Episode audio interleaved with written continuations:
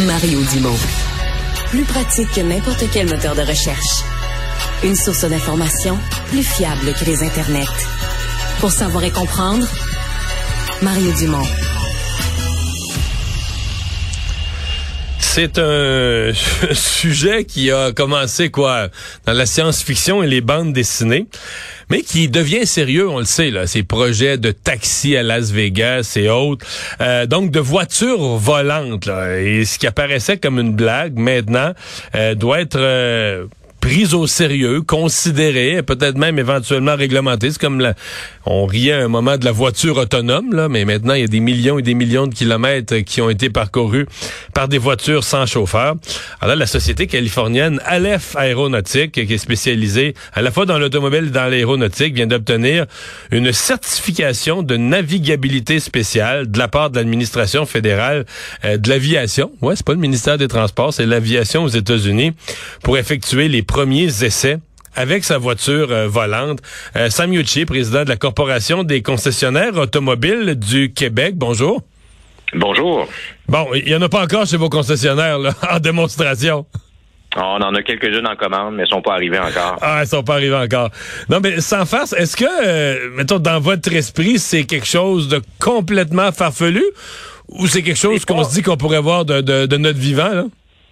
C'est loin d'être farfelu. Euh, dans les faits, on a à en Californie, mais on a répertorié six constructeurs, autant en Asie euh, qu'en Europe, qu'aux États-Unis, qui sont en train de développer des, prototypes. Et là, vous l'avez mentionné, là, euh, Aleph a obtenu son, droit de, naviguer avec ces véhicules-là en situation de test. Là, on s'entend que c'est un prototype.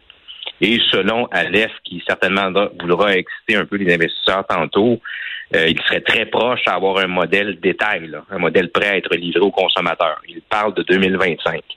Alors euh, non, c'est loin d'être farfelu, c'est même très sérieux.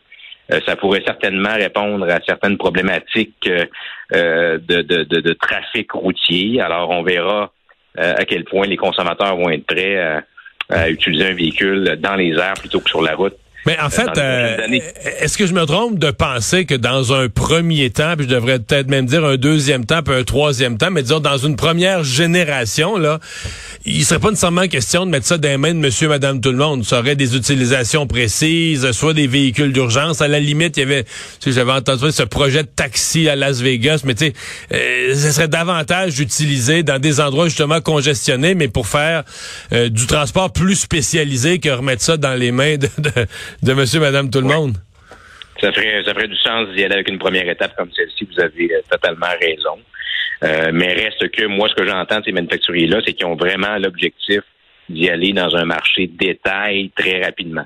Euh, c'est clair qu'il y aura des étapes préalables, là, je présume, puis il faut faire les choses sérieusement. On parle quand même d'objets de grande valeur qui pourraient circuler dans le ciel. Alors, je présume qu'on va tester convenablement ces produits-là avant de les mettre dans les mains de monsieur, madame, tout le monde. Là. Mhm. Est-ce que, parce que vous, vous êtes dans l'industrie, dans les concessionnaires automobiles, dans l'industrie automobile. Est-ce que, en termes d'industrie, est-ce qu'on considère que ça fait partie du grand champ là, de l'industrie automobile ou que ça ferait partie du grand champ de l'industrie de l'aviation? Ah, c'est tôt, c'est tôt pour se prononcer là-dessus. Mais toujours est-il que la démonstration se fait à même notre écosystème automobile. C'est-à-dire que a présenté le modèle le mois dernier au salon de, l'auto de Détroit. Là. Alors, ce véhicule-là était présenté aux côtés des véhicules euh, que distribuent les grands manufacturiers mondiaux euh, et, domestiques aux États-Unis. Alors, c'est super intéressant de voir qu'Aleph le voit comme un, moyen de transport individuel au même titre qu'un véhicule euh, qu'on distribue aujourd'hui chez nos concessionnaires du Québec. Alors, oui, certainement, nos concessionnaires, on souhaite du moins que si cette technologie-là devient détail, devient le véhicule de monsieur, madame, tout le monde, ben, on va être prêt, nous, à les livrer avec évidemment toute la formation, l'information requise pour bien présenter le produit. C'est c'est ce qu'on fait, nous, les concessionnaires, hein, présenter les nouveautés. Là, ça serait une, très grosse nouveauté, une très grosse étape d'évolution, on s'entend. là. Mais vous savez, euh, le véhicule électrique, ça a été ça aussi. Euh, là, on est rendu mature là-dedans, mais au début, c'était une bébite, les véhicules électriques. Puis aujourd'hui, ben, ça devient assez normalisé. Les clients qui rentrent chez nous sont déjà très informés, puis on, évidemment, on est là pour y répondre. Mais on va s'adapter. Si c'est ce que le marché désire, si ça répond à certaines problématiques de trafic, ben on va être là, nous autres, pour les livrer, ces véhicules-là, éventuellement. Ouais. Est-ce qu'on peut penser que ce sera le, produit vedette d'un salon de l'auto d'ici quelques années? Comme, ben, enfin, ben, vous faites le parallèle avec les autos électriques, c'était un peu ça. Là, si on remonte à quelques années, dans ben, plusieurs années dans le passé, à sont apparus les premiers modèles d'auto électriques. Tout le monde était bien énervé par ça.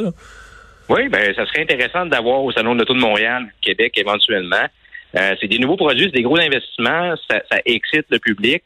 Moi, je trouve ça intéressant que des, des, des, des start-up comme ça, parce que ça en est, là, c'est des nouvelles entreprises en démarrage, puissent d'abord exciter les investisseurs, exciter le grand public ensuite, alors qu'on parle de transport individuel qui répondent à des défis qu'on a tant d'un hmm. point de vue environnemental, parce que c'est des véhicules électriques, là, euh, que d'un point de vue trafic euh, urbain. Alors moi, je pense que d'avenir pour le transport individuel dans le monde. Ouais. Le, on, se comprend qu'il va y avoir quand même un enjeu de sécurité, là, parce que le problème dans les airs, c'est qu'il y, a, moins de petits accidents. Là. C'était plus vite un accident avec des, conséquences considérables. Euh, j'ai l'impression que ça, ça va finir par inévitablement entrer en ligne de compte aussi. Ah, sans aucun doute. Mais en même temps, la technologie d'autonomie des véhicules qui est développée aujourd'hui, est-ce qu'elle pourrait s'appliquer à ces véhicules-là dans les airs? À voir, puis j'y connais rien, je vais être honnête. Est-ce qu'on peut penser que toutes ces technologies-là pourraient s'arriver dans un seul et même véhicule volant un jour, euh, sécuritaire aussi? Euh, sans doute. Je suis persuadé qu'ils pensent déjà à ça. Mm-hmm. Ouais. Ben ça va être à, surveiller. Sinon, euh, on parle beaucoup ces, ces jours-ci de ralentissement économique aux États-Unis ici. Est-ce que vos concessionnaires le sentent? Est-ce que vous avez l'impression quand on va faire le bilan cet automne avec les, les taux d'intérêt très élevés, euh, les derniers chiffres qu'on a vus de l'économie canadienne très au ralenti, avez-vous le sentiment, est-ce que ça se ressent dans les concessionnaires que les clients sont moins là? C'est difficile à dire. Les, dynamiques ont tellement changé avec la situation de pénurie de véhicules qui tend à euh, s'amenuiser quand même dans le temps. Euh, les, les, les, dynamiques d'achat des consommateurs ont vraiment évolué là, dans les dernières années, de sorte que on a moins de pics d'achat. Hein. Vous savez, à un certain moment, on avait un gros pic au printemps, un pic, un petit pic aussi au début de l'automne. Là, euh, les ventes se font au rythme des livraisons qu'on reçoit.